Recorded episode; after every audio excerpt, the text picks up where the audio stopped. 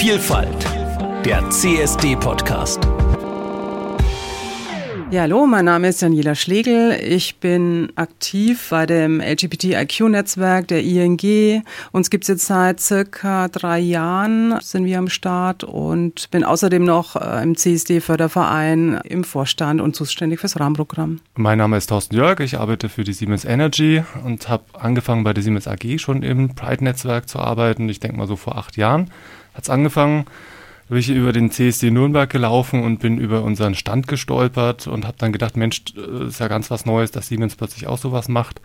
Und seitdem bin ich eigentlich dabei und engagiere mich für Diversity oder Inclusion am Arbeitsplatz. Und wir haben uns ja mal kennengelernt, indem wir irgendwie beim CSD-Verein aufeinander gestoßen sind und haben dann auch schon mal versucht, äh, verschiedene Aktionen zusammen zu starten und so weiter. Apropos Aktion, ähm, er hatte doch vor kurzem ein Firmennetzwerktreffen geplant. Wurde das jetzt eigentlich verschoben oder? Genau, wir hatten eine Diskussion geplant vom Siemens Energy Netzwerk in Nürnberg. Das ist jetzt, weil sich nicht genug Firmen leider zugesagt haben, es ist jetzt verschoben worden, wahrscheinlich auf November. Wir müssen das Format jetzt komplett nochmal neu aufstellen und müssen nochmal schauen, äh, wie unsere Corporate Communication das dann Ganze aufstellen möchte, spielen möchte und so weiter. Also, aber es wird wahrscheinlich einen Podcast geben, nicht Podcasten, äh, Podiumsdiskussion geben. Live im November. Ob es live ist, schauen wir dann mit Corona. Mhm. Genau. Okay. Ja, wir sind natürlich auch gerne dabei, wenn ihr uns wieder einladet. Natürlich. Das ganze Thema insgesamt, man sagt ja immer von wegen, äh, was soll das eigentlich, äh, was ihr in eurem Schlafzimmer macht, ist ja völlig egal. Ihr könnt ja tun und lassen, was ihr wollt. Das hatte nichts mit der Arbeit zu tun. Und ich finde, das ist ein großer Fehler, weil es geht ja um die ganze Empathie zu verstehen, wie der andere sich fühlt in seiner Situation. Wir haben jetzt mal so einen äh, Inclusion and Diversity Talk bei unserer Firma gemacht in der Rechtsabteilung und haben dann alle gefragt von wegen, wie wäre es eigentlich, wenn die Welt mal andersrum wäre? Wie wäre es, wenn die Mehrheit der Menschen homosexuell wäre und mhm. die Minderheit heterosexuell? Wie würdet ihr euch fühlen? Und das Interessante war, es kam erstmal nicht viel. Und dann hat ein Kollege gesagt, Mensch, shit, dann wäre ich ja Minderheit. Da müsste ich mir ja überlegen, was ist eigentlich, wenn ich jetzt irgendwas mache, was der Mehrheit nicht gefällt? Passt das alles oder nicht?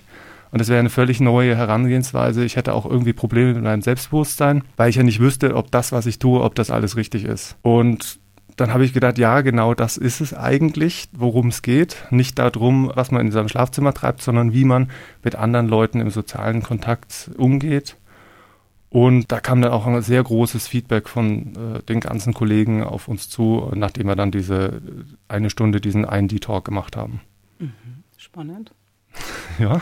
War das intern organisiert oder externe Firma oder? Nee, das war intern organisiert. Wir haben einfach bloß zu dritt das eigentlich gemacht. Zwei Schwule, eine Lesbe und äh, haben uns da hingestellt und haben so ein bisschen eine Einführung gemacht, erzählt, was überhaupt Pride ist, weil wir hatten das zum Pride Month im Juni, glaube ich, war das, ne? Mhm hatten wir dann äh, gedacht, wir müssen halt das Thema mal irgendwie aufbringen und mal alle einladen dazu. Mhm. Und es haben sich auch fast die Hälfte der Kollegen eingewählt, also wir waren eine richtig große Gruppe. Ja, wir haben bei uns intern ein Aufklärungstraining quasi initiiert soll demnächst an die Mitarbeitenden verteilt werden, damit sie sich quasi mit dem Thema LGBTIQ ein bisschen auseinandersetzen können. Die ganzen Begrifflichkeiten werden erklärt und also einfach nochmal Awareness schafft für die, für die ganzen Themen. Ist es dann so online oder wie macht ihr das? Das ist online dann, ja. Wie so ein Online-Training quasi. Und Für viele bestimmt auch äh, wirklich äh, komplett neu, weil sie vielleicht gar keine Berührungspunkte haben mit queeren Menschen. Ähm, ich bin gespannt, ja. Nehmen das die Kollegen an oder ist es bei euch so eher so, dass das so, wegen wir haben es zwar drin, aber das schläft so ein bisschen in den Datenbanken?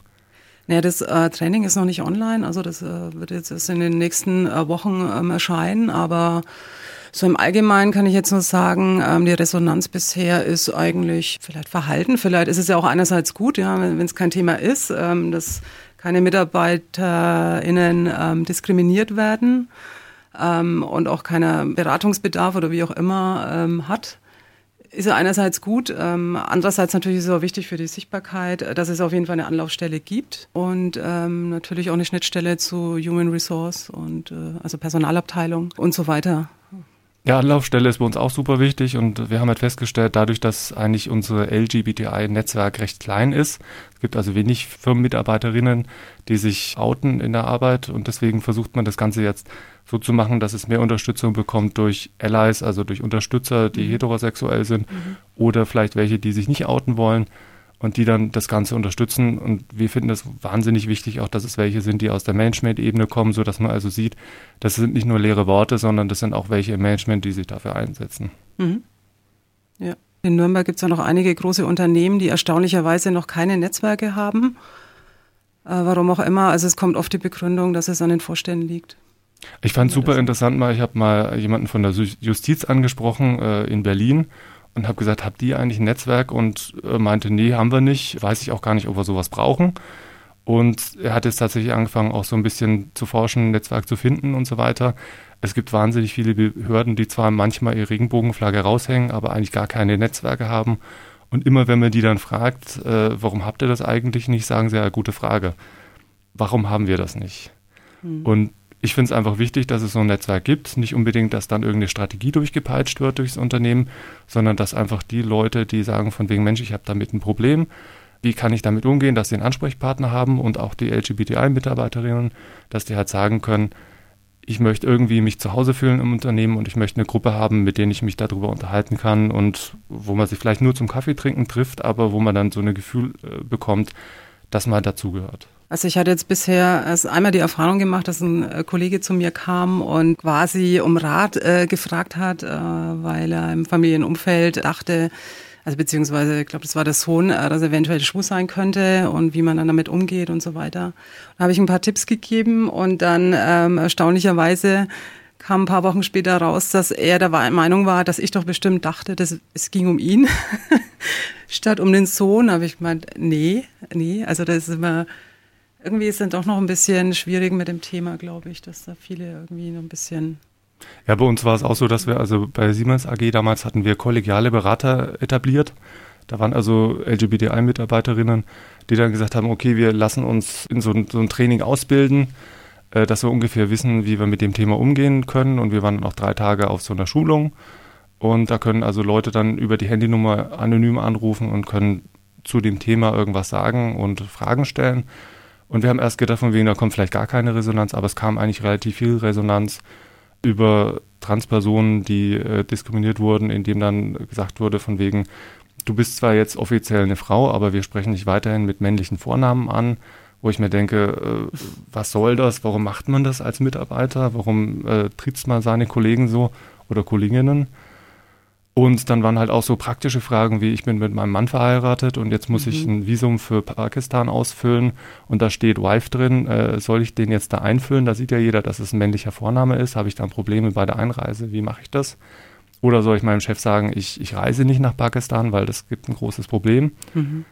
Also da waren schon interessante Themen dabei und es war jetzt nicht so, dass da das Telefon heiß lief und jeden Tag jemand angerufen hat, aber die Themen, die dann da waren, das waren also jetzt keine Lappalien oder so, sondern das waren wirklich ernstzunehmende Themen und das haben wir dann auch wieder zurückgespiegelt an die äh, Personalabteilung und die fanden das sehr interessant, dass es also doch einen Zuspruch hatte und dass wir dadurch eine Anlaufstelle geschaffen haben.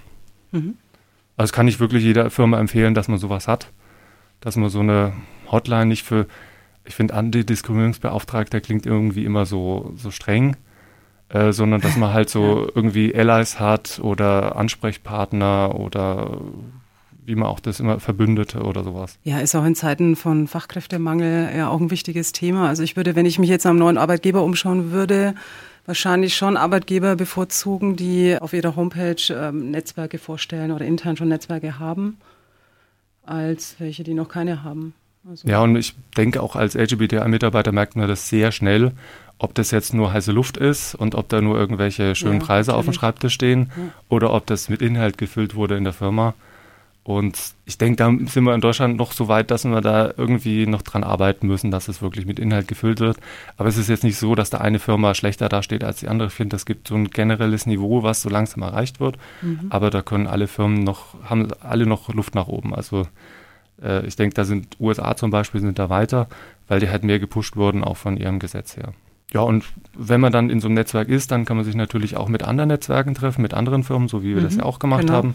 Ja. Wir haben uns ja vor Corona dann im, im Marienbergpark getroffen zum Grillen und haben dann über diese ganzen Themen gesprochen. Das war super interessant. Es gibt auch Stiftungen wie Proud at Work, die sich damit auseinandersetzen und mhm. sagen, mhm. wir wollen also diese Netzwerke in den Firmen unterstützen. In den England und, und USA gibt es natürlich auch große Unternehmungen, äh, also wie Stonewall oder ich weiß nicht, wie die in den USA ist, äh, findet ihr bestimmt noch raus. und die unterstützen halt, äh, indem sie immer wieder Treffen machen und äh, immer wieder bestimmte Themen dann in den Mittelpunkt stellen. Mhm. Da habe ich dann auch von ThyssenKrupp äh, Leute kennengelernt und von äh, der Deutschen Telekom und von der Bahn und so weiter. Und das ist natürlich super spannend, wenn man sich dann unterhält, wie weit seid eigentlich ihr im Netzwerk, was macht ihr, was, was wirkt bei euch und, und so weiter. Ein großer ähm, Part, den man natürlich nicht unterschätzen darf, ist auch die Unterstützung der LGBTIQ-Events. Ja, wie den CSD Nürnberg eben. Wir sind Sponsor, der ihr ja auch. Wir sind dieses Jahr leider kein Sponsor, aber die Siemens AG ist Sponsor. Ach so, ja. Gott, ja, diese, diese Geschichte. Die haben versucht, alles, mit, alles auf diese Diskussion zu stürzen ja, und okay, äh, okay. die müssten wir jetzt ja leider verschieben und deswegen haben wir das nicht mehr geschafft, aber ja. Ja, also wir, die Rainbow Lines, sind Sponsor vom CSD Nürnberg. Äh, wir unterstützen auch den CSD Frankfurt, weil wir eben in äh, Nürnberg, Frankfurt und Hannover haben wir unsere Standorte. Da versuchen wir dann immer die regionalen Events zu unterstützen. Ja, und das wird man jetzt auch wieder sehen bei der Parade, wenn wir dann wieder in verschiedenen T-Shirts, in verschiedenen Firmengruppen mitlaufen und zeigen halt, dass die Firma auch wirklich was macht. Und äh, wir sind ja dann auch Ansprechpartner für welche, die noch nicht im Netzwerk drin sind und freuen uns natürlich, wenn die dann nach der Parade oder beim CSD auf uns zukommen und sagen, hey, du arbeitest bei meiner Firma. Wie sieht es denn damit aus? Kann ich auch mitmachen? Natürlich könnt ihr dann auch alle gern mitmachen. Also alle Infos zu dem, was wir jetzt hier besprochen haben und mehr Details dazu findet ihr natürlich auf der Seite von Proud at Work. Und ihr könnt auch bei der Seite von Siemens Energy was finden. Da steht auch was über Diversity als Einstieg. Ich denke bei... Natürlich bei der ING Deutschland auch. Ja. Und äh, natürlich, wenn ihr euch für den CSD interessiert, auf csd-nürnberg.de stehen genau. dazu alle Infos. Vielfalt, der CSD-Podcast.